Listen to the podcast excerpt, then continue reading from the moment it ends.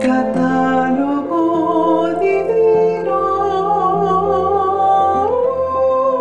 Para conocer la vida de los santos con las hermanas trovadoras de la Eucaristía.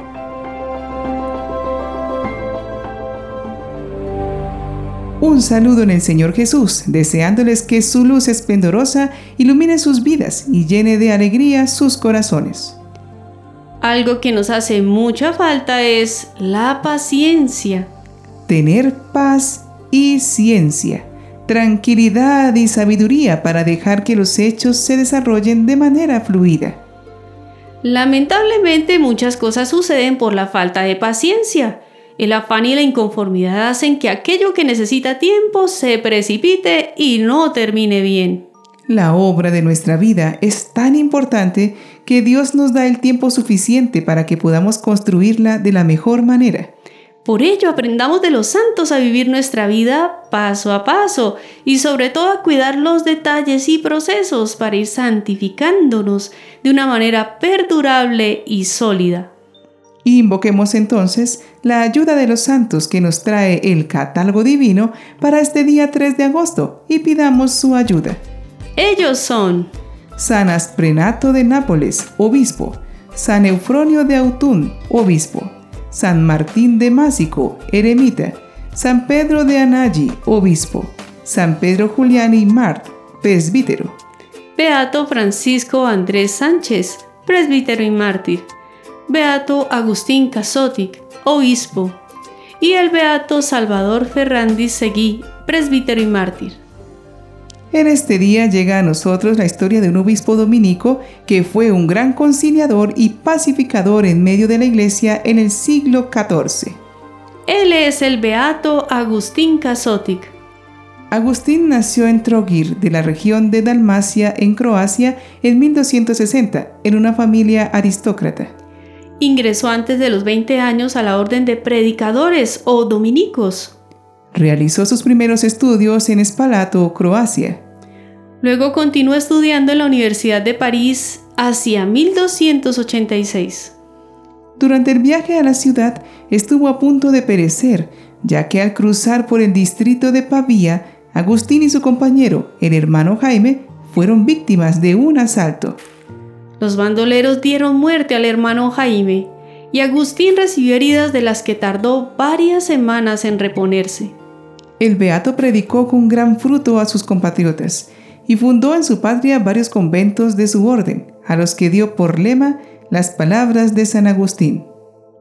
Desde que estoy al servicio de Dios, no he conocido hombres más buenos que los monjes que viven santamente pero tampoco he conocido hombres más malos que los monjes que no viven como deberían. Después de predicar en Bosnia e Italia numerosas misiones, en las que demostró su gran caridad y prudencia, fue enviado a trabajar en Hungría, donde las constantes guerras civiles habían sembrado la miseria material y moral. Allí entabló una profunda amistad con el cardenal Nicolás Bocassini, dominico, quien más tarde se convertiría en el Papa Benedicto XI. En 1303, el cardenal Bocassini consagró a Agustín como obispo de Zagreb, capital de Croacia. Por aquel entonces, Zagreb era un territorio caracterizado por las luchas entre facciones aspirantes al trono. La nobleza estaba dividida y la diócesis padecía los estragos producidos por la inestabilidad política y social. En ese contexto, Agustín se convirtió en el gran promotor de la virtud y la paz entre los ciudadanos, destacando por su prudencia y tenacidad. El clero y toda la diócesis de Zagreb necesitaban urgentemente una reforma. El beato reunió varios sínodos disciplinares, cuyos cánones puso en ejecución en frecuentes visitas pastorales y fomentó las ciencias sagradas y el estudio de la Biblia mediante la fundación de un convento de la Orden de Santo Domingo. Además asistió al Congreso Ecuménico de Viena entre los años 1311 y 1312. A su retorno, sufrió la persecución del gobernador de Dalmacia, Miladino, contra cuya tiranía y abusos había denunciado. Tuvo que esperar cerca de 20 años para que aquellos enfrentamientos desaparecieran. Dicen que en Zagreb se produjo una sequía, pero con la intercesión del obispo brotó una fuente de agua frente a la catedral que se encontraba en construcción. Se dice que el beato poseía el don de curar a los enfermos. Cuentan que Agustín curó el reumatismo de las manos que aquejaba a Benedicto XI cuando éste le confirió la consagración episcopal. Es curioso el modo como trató de deshacerse de quienes acudían a él para que los curara. Después de plantar un limonero, dijo a la gente que las hojas de ese árbol poseían más propiedades curativas que sus manos. Dios y los cristianos le tomaron la palabra y aún los turcos respetaron el árbol milagroso cuando invadieron la región. Luego, en 1318, Agustín se entrevistó con el Papa Juan XXII, uno de los papas del período de Aviñón, para solicitar su intervención en la solución al conflicto entre el rey de Croacia y el rey de Hungría, Carlos I. Por fortuna aquella gestión dio los frutos esperados y Croacia pudo mantenerse en paz. Durante su estadía en Aviñón, escribió un tratado pastoral en el que condenaba la adivinación, la superstición y la brujería, pero recomendaba educar al pueblo en torno a estos problemas y no simplemente castigarlo. En 1322 surgieron oscuras intrigas que pusieron a Agustín en una mala situación con el rey de Croacia, Caroberto, quien, aprovechando su ausencia de Zagreb, no le permitió regresar a su obispado. Entonces el Papa Juan XXII lo trasladó a la diócesis de Lucera, en la región italiana de Puglia, donde desarrolló una gran obra en favor de los pobres y necesitados, así como en el fortalecimiento de la vida religiosa. Fundó varios conventos, algunos regentados por miembros de su orden, los dominicos. Luchera era una ciudad conocida por haber sido el hogar de miles de musulmanes sarracenos deportados desde Sicilia. Estos en cierto momento llegaron a expulsar a los cristianos, por lo que la idea del Papa era que la ciudad fuera recuperada. En los años de la ocupación de los sarracenos, llamaban la ciudad Lucheria Saracenorum, Así que la resistencia cristiana la rebautizó como Città di Santa María o Ciudad de Santa María. Al obispo Agustín Casotic se le encomendó entonces la tarea de reconstruir la presencia cristiana en dicho lugar. Bastó un año para que sus esfuerzos, no violentos, empezaran a dar fruto, lo que le acarreó enemistades entre los líderes de los remanentes de la población musulmana.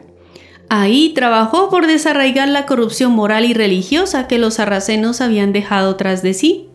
Casi todos los musulmanes que quedaban en la ciudad en el año 1300 se convirtieron de golpe. El rey Roberto de Nápoles lo apoyó y dotó un convento de dominicos quienes colaboraron celosamente con su obispo, de manera que en cinco años se produjo un cambio radical en la región.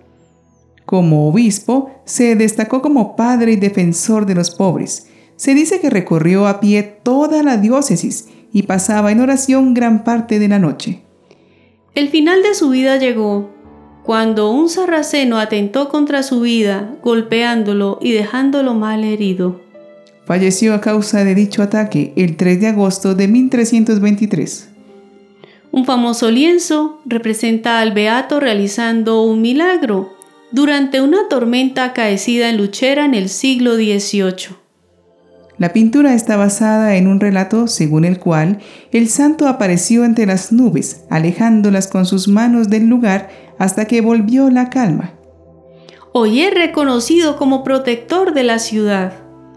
El Papa Clemente XI lo beatificó en 1702, confirmando el bebé apostólico del Papa Juan XXII redactado en 1326.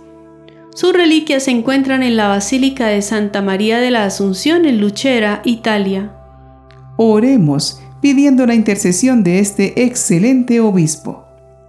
Te pedimos, Padre de bondad, nos conceda seguir los ejemplos y consignas del obispo Beato Agustín para que meditando asiduamente los misterios de la salvación, y entregados constantemente al servicio de la Iglesia, lleguemos a los gozos de la vida eterna. Por Jesucristo nuestro Señor. Amén. Debido a que Dios nos ha dado el don valiosísimo de la libertad, ni la fe ni las enseñanzas fundamentales de la vida pueden transmitirse a otro por la fuerza. Agustín logró muchos procesos de pacificación y organización interna de sus regiones, no con la fuerza y el poder de los gobernantes, sino con la persuasión y la conciliación propias de cristianos que respetan la dignidad y la libertad de los demás.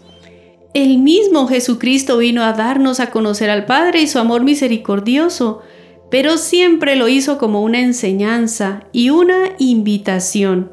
De esta manera, cada persona hace su opción y si decide seguirlo, lo hará consciente de todas sus consecuencias y compromisos, y por lo tanto se va a conducir por sus convicciones. Dios no solo nos quiere libres, sino con criterio y capacidad de decisión. Si no, nuestro amor a Él no sería fiel y verdadero. De esta manera es que se comparte la fe. Beato Agustín Casotic, ruega, por, nosotros.